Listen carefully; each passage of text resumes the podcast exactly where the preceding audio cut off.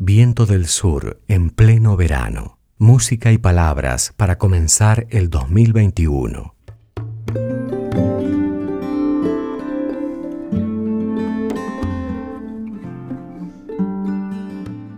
Para hablar con propiedad sobre las vacunas, las campañas de vacunación y también los aspectos geopolíticos, hablamos con la doctora Susana Echegoyen, que es médica, profesora de farmacología de la Facultad de Medicina de la UBA, coordinadora de la Unidad de Farmacoterapéutica del Hospital Alejandro Posadas y ha sido directora del Centro de Investigaciones en Nanomedicina y Nanofarmacología de la Facultad de Medicina de la UBA. También ha sido legisladora en la ciudad de Buenos Aires y nos habla sobre la diferencia que hay entre una vacuna ARN y una de virus inactivado o atenuado.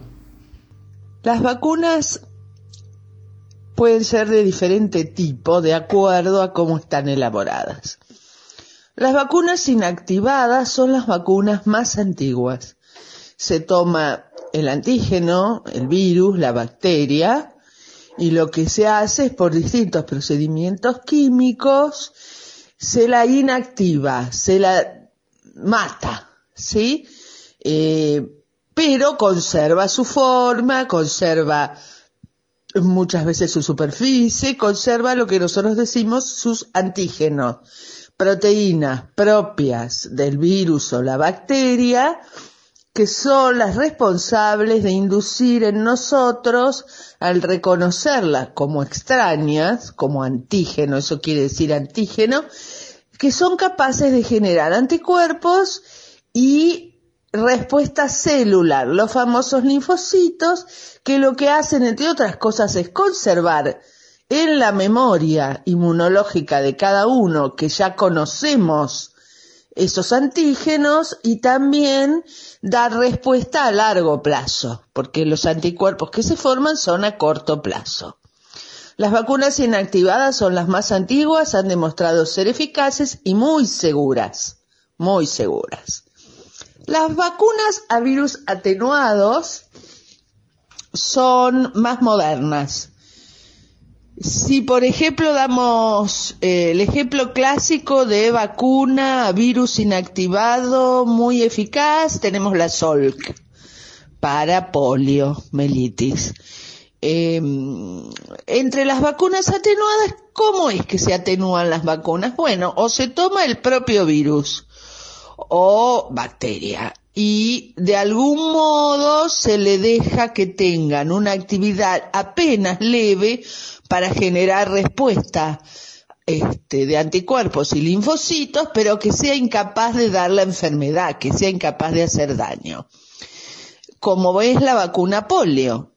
O esta nueva generación de atenuadas que lo que hacen es tomar, se llaman plataformas, y allí se usan virus inofensivos como los adenovirus que dan resfrío habitualmente, son los responsables de infecciones de vías respiratorias superiores, que se los atenúa para que no den patología, y se les pega por ingeniería genética antígenos del virus o el germen en cuestión. Eh, a este grupo pertenecen la vacuna rusa, la vacuna de Oxford eh, y un montón de vacunas más que todavía no salieron pero van a salir. Los chinos tienen una vacuna así también que no es la que están probando ahora acá en Buenos Aires eh, y los rusos también tienen, pero eh, tienen varias con, con, muy buen tino, de las cuales avanzaron una y los chinos dos para el COVID. Ese es el ejemplo típico de las vacunas eh, anti-COVID tradicionales. Son vacunas seguras, probadas, eh, y que dan algunos efectos adversos y que generan buena respuesta en general. Y hay un tipo nuevo de vacuna eh, que en realidad no es tan nuevo, se han probado con anterioridad y se han dejado porque fueron poco efectivas y, en algún, y algunas muy tóxicas, que son las vacunas a ARN o a ADN. Las vacunas ARN o ADN son vacunas que toman pedazos del ácido nucleico. Ustedes saben que el ácido nucleico en cada célula nuestra eh, tiene el código de quienes somos, ¿no es cierto? Es el código de la vida. ¿eh? Un cromosoma, un óvulo, son células destinadas a llevar ese, ese código genético para que se junte con uno de otro signo y de allí mm, salga un humano. Las bacterias también tienen código genético, tienen su propio ARN y ADN y los virus tienen también lo mismo. Eh, toman un estas vacunas toman un pedazo del ARN o ADN del virus SARS-CoV-2 y lo inyectan en el cuerpo humano para que se meta en las células.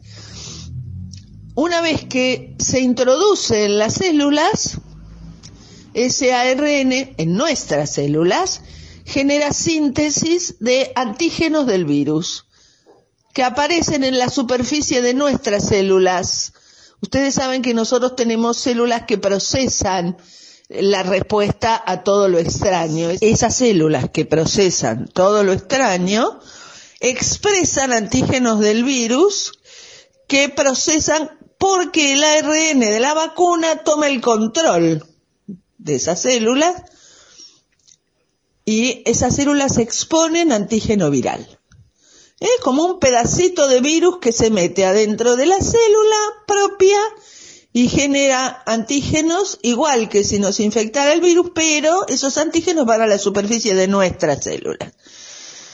Eh, esas son las vacunas Pfizer, Moderna y una lista de otros laboratorios que también están haciendo vacunas de este tipo. Bien, ventajas y desventajas de cada una. Bueno, las inactivadas son vacunas muy seguras y muy bastante inofensivas, quiero decir, ¿no es cierto? Casi sin efectos adversos. ¿Cuál es el problema? Bueno, el problema es, por un lado, eh, hay que conseguir buena respuesta a esas vacunas y por otro lado, eh, básicamente, si hay mutaciones importantes, esas vacunas tienen algunos problemas para seguir protegiendo. ¿Qué pasa con las vacunas eh, atenuadas con esta plataforma de ADN, de virus, adenovirus, perdón, de adenovirus, con antígenos del COVID, del SARS? Son vacunas seguras, que han sido probadas en otras enfermedades, con las que hay mucha experiencia, buenas inductoras de respuesta, en particular la rusa tiene dos antígenos, eso hace que sea más efectiva, es la que más respuesta ha tenido y además de eso, la vacuna sirve más si el virus muta. ¿Eh? Esa es el, la Sputnik, la rusa es eso, la Oxford es eso, ahora Oxford que ha tenido algunos problemitas de, de respuesta, le ha pedido eh, a Gamaleya que los ayude a mejorarla y van a trabajar juntos, el Instituto Ruso con la Universidad de Oxford, para hacer eso. Esas son las atenuadas. Y finalmente tenemos el grupo ARN, ADN, Pfizer y, Moderna a la cabeza lejos. Son vacunas altamente riesgosas por varias cosas. Primero porque no hay experiencia con ellas. Es la primera vez que se usan eh, en humanos este tipo de vacunas. Eh, segundo, porque no sabemos a largo plazo qué puede, qué toxicidad puede ocurrir o qué, qué pasa cuando inducimos síntesis en las células, aunque el ARN viral desaparezca rápido, muchos miramos con preocupación, habría que esperar cinco años, no solo no se han esperado cinco años, sino que se han habilitado de urgencia, hay muchos intereses en juego. Y la vacuna de Pfizer este, ha dado y da todo el tiempo efectos adversos severos. Esas son las diferencias. ¿Cuáles eran las ventajas supuestas de, esta, estas vacunas? Estas vacunas teóricamente se hacían más rápido y se producían con mayor facilidad. Entonces iban a estar disponibles antes. Eh, Básicamente era eso. El problemita es que hay que conservarlas a menos 80 grados, necesita freezer especial. Todas las ARN o ADN necesitan ultra frío y eso genera problemas logísticos y de costos insoportables, la verdad, impensables hasta el momento. Durante el fin de semana se supo que Pfizer eh, intentó registrar la semana pasada su vacuna en Brasil, pero encontró, y entre comillas, demasiadas exigencias del gobierno brasileño. ¿Qué opinas sobre las condiciones que puso Pfizer en Argentina? Pfizer, Dios mío. Bueno, la multinacional Pfizer pide condiciones inaceptables de entrada en todas partes. Ha hecho firmar a los países que van a recibir la vacuna condiciones que jamás uno hubiera soñado que iba a ver que se aceptaban, como impunidad total a los efectos adversos, si algo le pasa a algún vacunado no se le puede reclamar a Pfizer eh, ni a Moderna, eh, si algo le pasa a un vacunado, tiene que litigar en tribunales internacionales. Ya sabemos lo que nos pasa cuando vamos a tribunales internacionales. Y no importa dónde, a qué tribunal vayamos, paga el gobierno argentino. Y pagan todos los gobiernos. Yo una vez comenté que en este caso es una demostración imperial en el mundo, no solo en nuestros pobres países habrán pensado que acá era más fácil y todavía en las colonias se puede hacer cosas peores, cosas que además es verdad. Acá se está haciendo el ensayo, lo tiene Pollack eh, en el hospital militar. Es increíble, increíble que se haga un ensayo y la vacuna con la cual se está haciendo el ensayo no esté disponible en el país. No ocurrió jamás porque una regla básica de un país que hace un ensayo es que la vacuna estará disponible luego. Eso se votó, según denunció Ginés González García. Se votó, los diputados lo votaron sin chistar. Creo que los únicos que protestaron fueron algunos diputados del Frente de Todos y la izquierda. Los demás levantaron la manito por supuesto aterrorizados porque no iban a tener la vacuna, como si hubiera sido la única vacuna posible. Eh, el acuerdo además cubre otras firmas multinacionales de farmacéuticas, ¿no? Eh, por eso hicieron la ley directamente para no tener que discutir una a una. Ahora, eso no bastó. El ministro Ginés dice que le piden algo inaceptable más, una ley nueva la verdad que lo que hay que pedirle al ministro es que explique en qué consiste ahora el chantaje, para que todos sepamos lo que Pfizer, que tanta propaganda tiene y que tanta campaña tiene del, de los medios hegemónicos Clarín, La Nación, Infobae.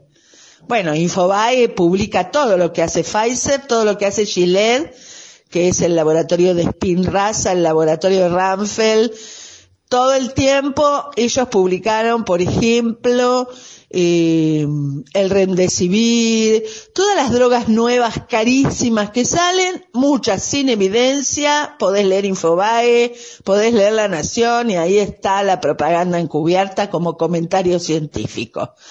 Bueno, eh, Pfizer fue a Brasil, no sé qué pasó en Brasil, pero debe haber pasado exactamente lo mismo. Lo que Pfizer llama eh, este, excesivos pedidos del regulatorio brasileño, son cosas mínimas.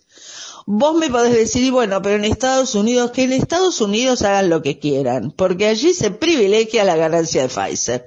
Nosotros no tenemos por qué tolerar que Pfizer o, u otra multinacional venga acá a imponernos leyes se comenta que lo que le pidieron al ministro y al presidente es que si la cadena de frío se rompe, una cosa que no sé cómo no se rompería, porque mantener las cosas a menos 80 exige una logística especial que aclaro que Argentina se había puesto en orden para cumplirla, con lo que sale eso logísticamente, freezers especiales, bueno, eh, dicen que lo último que pidió fue que directamente si algo le pasaba a las dosis por cadena de frío o por otra cosa, la responsabilidad y el que paga es el gobierno argentino. No lo puedo asegurar porque eh, es algo que se ha comentado, no está Eh, yo no lo escuché, no lo sé, pero se comenta en los pasillos del ministerio y la verdad que tendrían que denunciarlo. Lo que pasa es que todo el mundo le teme a Pfizer. Ese es el problema. Eh, y yo creo que Ginés todavía cree que va, va a poder estar. La verdad, yo desaconsejo esa vacuna. La vacuna de Pfizer ha mostrado seis muertes no explicadas ni ensayos que se detienen, que es lo que ocurre en un ensayo clínico cuando hay muertes. No importa si están relacionadas o no, el ensayo para hasta averiguar qué pasó nunca supimos. Hubo una mielitis transversa de la de Oxford y salió en todos los diarios. Hubo que explicar lo que era la mielitis transversa. Pfizer se le mueren. Seis voluntarios han denunciado familiares esto. Tres recibieron la vacuna, tres no. Eh, tres habían recibido placebo, lo cual habla de que no eligieron muy bien la población pero además de eso, los que recibieron la vacuna dicen que no es relacionado, tuvieron muertes cardiovasculares. Lo sabemos, yo no sé si están o no relacionadas, lo que sí sé es que eso se ocultó. Y después se ocultó que está teniendo reacciones adversas severas, en Inglaterra, en Alaska, eh, gente internada que la ha recibido con shock grave en terapia intensiva. Ellos dicen que es una reacción alérgica de tipo anafiláctico. Eh, nosotros tenemos dudas. Ah, la verdad, eh, es inaceptable que una vacuna tenga esa toxicidad. Es inaceptable que los ingleses digan, si es alérgico, mire, no se vacune. ¿Y cómo sabe uno si es alérgico o no? ¿Y si nunca fue y ese día debuta? Y por último, ¿será una anafilaxia? ¿O el ARN induce antígenos que hacen cosas parecidas a las que hace la infección viral entera? Todas preguntas que tenemos sigue los efectos adversos que están convenientemente tapados y de los que nadie habla una vacuna puede tener efectos adversos, lo que no puede tener es efectos adversos de esa gravedad. Porque hay cosas que se llaman riesgo-beneficio y vos no podés tolerar que una vacuna haga eso, podés tolerar que un quimioterápico para el cáncer haga eso, porque sabemos lo que está en, en juego, no una vacuna. Así que, pero Pfizer otra vez la está queriendo imponer en el mundo, los gerentes de, zonales de Pfizer se sacan la foto con los primeros ministros y después pasan cosas y no sabemos, nadie dice nada. ¿eh? Así que la verdad no deberíamos tener ningún interés en que Pfizer esté en el país. Susana, ¿quiénes van a tener acceso a las vacunas? Y también te pregunto, ¿por qué existe una diferencia tan grande de precio entre la más barata y la más cara? Bueno, ¿quiénes tendrán acceso a las vacunas? Eh, creo que los países que tomaron precauciones van a tener acceso a las vacunas, no a las mismas vacunas. Eh, en ese sentido me parece que Argentina ha jugado bien eh, van a tener acceso a la Oxford un poquito más tarde, van a tener acceso a la rusa, van a tener acceso a la china, van a tener acceso. Eh, ¿Cuál es el problema Pfizer? El problema es básicamente que eh, 18 países compraron el 54% de la producción de las vacunas. ¿Me puedes explicar por qué? Hay una sola explicación, porque van a especular con el precio. Y la OMS no pudo detener esto. No lo pudo detener. Porque no tiene poder, porque la OMS también está fuertemente hackeada por los grandes capitales de la industria farmacéutica. Eh, esa escasez está determinada sí por el nivel socioeconómico de los países y por lo que van a hacer con la vacuna, en un festival obsceno en medio de una pandemia. ¿Eh? que muestra hasta dónde ha llegado el capitalismo en su sed de ganancia y cuánto le importa la humanidad, ¿verdad? Eh, la iniciativa COVAX es una iniciativa para asegurar el acceso a las vacunas de aquellos países más tardíos en firmar, de aquellos países con más problemas, de aquellos países más pobres es una iniciativa que es una buena idea pero que va a tambalear, ya está tambaleando porque desaparece la vacuna, que por otra parte eh, Pfizer y Moderna, que prometieron que iba a ser maravilloso y rápido y por eso usaban ese método, no está ocurriendo eso. Entonces, la Organización Mundial de Comercio y la Organización Mundial de la Salud deberían tomar durísimas medidas garantizando el acceso. Rusia está produciendo a toda máquina y la verdad que la ofrece a todo el mundo. Los chinos, si aceptás, eh, ellos han tomado decisiones de, ante este festival, uno puede estar de acuerdo o no, no van a presentar sus papeles en FDA ni van a presentar sus papeles en EMEA, en la europea, porque dijeron que seguramente por razones políticas se las van a negar la autorización. Y los chinos se pueden dar ese lujo porque tienen mercado propio. Millones y millones de dosis de vacuna para los chinos y para, para India también, a quien le han, han hecho un acuerdo. En Argentina también va a estar la vacuna, que por cierto es muy interesante pero eh, hay ahí también una lucha geopolítica importante. Entonces, COVAX es la iniciativa que buscó que esto que está pasando no pasara. ¿Cómo termina? Y no sabemos, porque la industria no para y los países tampoco, las direcciones de los países en su, en su sed de ganancia. Eh, Canadá compró una cantidad de vacuna que duplica, triplica su población. Esto no debería estar permitido. Bueno, y como Canadá, digo Canadá porque es el que me viene a la cabeza, pero son 18 los países que han comprado y acumulado. Por, por supuesto la de Pfizer y la de Moderna, supongo. Eh, bueno, nosotros vamos a tener la de Oxford, vamos a tener la rusa, no sé si vamos a tener la de Pfizer porque yo sugiero no dársela, ni Moderna, ninguna con ARN, ¿eh? no es, hay de otras nacionalidades, tampoco me daría ese tipo de vacuna. Eh, vamos a tener la China probablemente si el ANMAT prueba, eh, que supongo que sí, el ensayo se está haciendo con el doctor Khan a la cabeza en la Fundación Huésped. Eh, así que creo que va a pasar eso. Eh, no sé qué va a pasar con África, no sé qué va a pasar con algunos sectores de Asia muy pobres. Eh, veremos, ¿no? La iniciativa COVAX, aunque sea a esos países, debería garantizarles la vacunación. El precio de las vacunas depende de cuánto se le cante cobrarla al que la fabricó. Eh, la rusa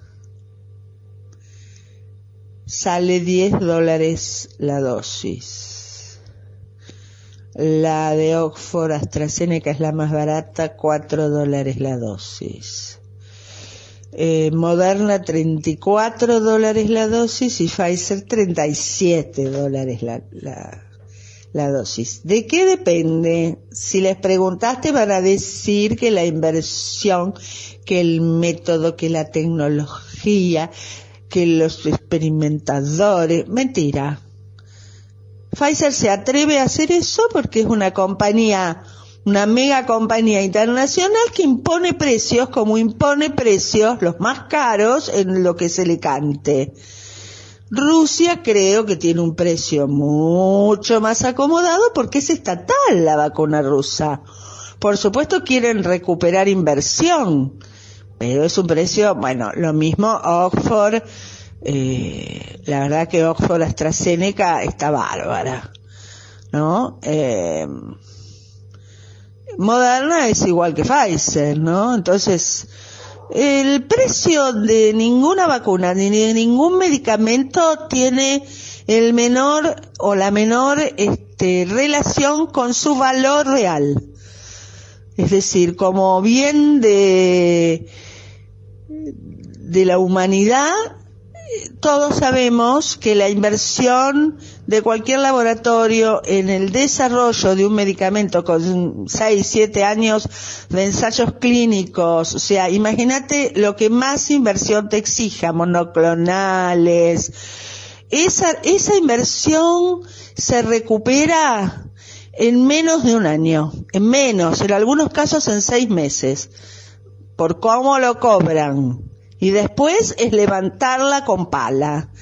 Todo lo demás que, te dicen es mentira. Hacen cálculos de cómo cotizan sus acciones en la bolsa y eso define el precio. No tiene nada que ver con el trabajo que tiene ese desarrollo. Y en este caso, vacunas, otro tanto es lo mismo. Por lo tanto, ¿cuál es el precio? El que se le canta, el que pueden. Así. Bueno, y para finalizar, Susana, estamos hablando con la doctora Susana Echegoyen. Durante el fin de semana pasado, los medios de comunicación de todo el mundo alertaron sobre la aparición de una nueva cepa británica que generó cambios en todas las normativas sobre eh, migraciones, que ahora que estamos en época de turismo, en Europa por las fiestas y nosotros por el verano, que incluyen la decisión del Estado argentino de eh, bloquear los vuelos británicos, pero también declaraciones como las de Francia y las de posiblemente España también, que podrían advertir que esa mutación también está eh, presente en sus países. Una mutación que dicen, alertan, que es un 70% más contagiosa, pero no necesariamente más letal. Se está advirtiendo sobre una mutación que encima parece que es una mutación múltiple. La verdad, yo voy a ser sincera, no sé si las vacunas, todas las vacunas van a servir para la mutación. La rusa va a servir porque probó, probaron. No sé, la china supongo que también. Eh, los virus mutan y en general mutan para qué? Mutan para aumentar su contagio, mutan para engañar a los huéspedes y contagiar igual, es como una presión epidemiológica, ¿no es cierto? El virus lo van conociendo más gente y el virus en un momento, como ya no puede infectar a la gente porque tiene anticuerpos, cambia alguno de sus antígenos. Alguno, por ejemplo, qué sé yo, el SARS tiene como una espícula, ¿no? Que se llama así, S, antígeno S de la espícula, que lo tienen todas las vacunas. Bueno, si cambia ese antígeno hay problemas, pero muchas veces cambian otros antígenos. La verdad que es un poco pronto para decirlo. Es un poco pronto. Lo que sí obliga es a, la verdad que los europeos no se han cuidado nada, nada. Así que lo que pasa es que en este momento tienen una cantidad de casos tan espeluznante que también se han tomado la medida de cerrar, aislar, eh, proteger frontera, etcétera, porque el número de casos es apabullante. Pero no es solo porque el virus se propaga más, que es lo que tiene. ¿Qué tiene esta cepa nueva que ha salido? Que era esperable porque todos los virus mutan. Es la razón por la cual nos damos la vacuna contra la gripe todos los años. Nos damos la vacuna contra la gripe y van cambiando la cepa todos los años porque muta el virus de la gripe. Y este también, todos los virus mutan. es un sistema de defensa del virus para sobrevivir. Eh, lo importante es que no haya más gravedad en la patología. El otro problema que enfrentamos es que es muy pronto y entonces las vacunas no sabemos si evitan las formas graves. Ninguna de las vacunas existentes ha demostrado en los ensayos que evite que la gente tenga la forma grave de la enfermedad. Entre otras cosas porque es muy pronto para decir eso. Tampoco se sabe si evitan, a ver, ¿cómo se mide la eficacia? Por la cantidad de anticuerpos y de células inmunes que genera, por la respuesta. Eso teóricamente se corresponde con niveles de seguridad frente a la infección. La verdad es que todas las vacunas tienen que probar eso eh, a lo largo del tiempo. Y el tiempo es el tiempo, no es que eso se puede acelerar. Vamos a necesitar cinco años para tener muchos de los datos finales concretos de las distintas vacunas. Eso no podemos cambiarlo, no hay ciencia que lo pueda cambiar. Eh, entonces, en medio de eso, sí, preocupémonos, el virus muta, pero la verdad que no es que el virus es otro. Ha cambiado, hay mutaciones pequeñas todos los años y hay grandes mutaciones que en realidad las pequeñas no se llaman mutaciones, ¿no? Son, cambios del virus, eh, aparecen otros, nosotros decimos serotipos, ¿eh? el virus en vez de tener la espícula S1 tiene la S2. Y cada grupo largo de años cambia y aparece el virus gripe con principal afectación hepática, como fue la epidemia de los 70, con una gripe que además daba hepatitis, por ejemplo. Eso es una gran mutación. Eso todavía, por suerte, no ha ocurrido. Son mutaciones que lo que hacen es que el virus se replique y contagie más rápido. Hasta ahora es solo eso y no, no se puede asegurar que las vacunas van a servir, pero es probable que a estos pequeños cambios igual la vacuna proteja. Eh, la que mejor protege de todas, eso está probado, y por eso Oxford le pide a Gamaleya que mejore su vacuna, que trabajen juntos, es la rusa, porque la rusa tiene dos antígenos, no uno. Todas las demás tienen uno. La rusa tiene dos. Y la de Pfizer y la de Moderna no, no tiene antígenos, tiene ARN y no se sabe qué va a pasar con eso. Eh, teóricamente servirían.